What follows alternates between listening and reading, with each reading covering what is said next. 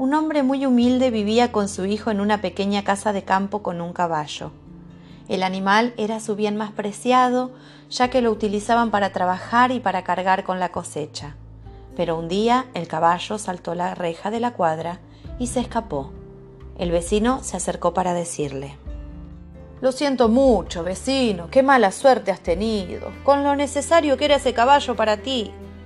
Sin embargo, él lo miró y le respondió con total serenidad Buena suerte o mala suerte, quién sabe.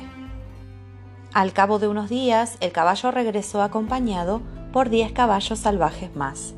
El vecino al verlo le dijo al hombre Menuda suerte que has tenido. Ahora podrás volver a trabajar con tu caballo y criar o vender a los otros.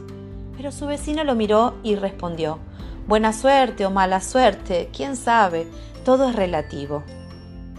Poco después, su hijo se cayó de uno de los caballos salvajes que intentaba domar y se rompió una pierna.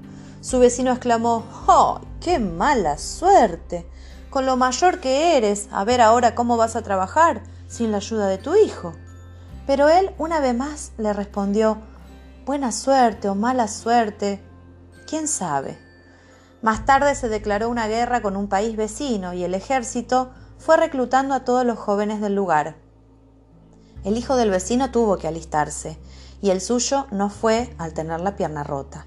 Su vecino volvió a decirle Qué suerte has tenido, amigo. Mi hijo ha tenido que partir a la guerra, mientras que el tuyo se ha quedado en casa. Pero él dijo de nuevo Buena suerte o mala suerte, quién sabe.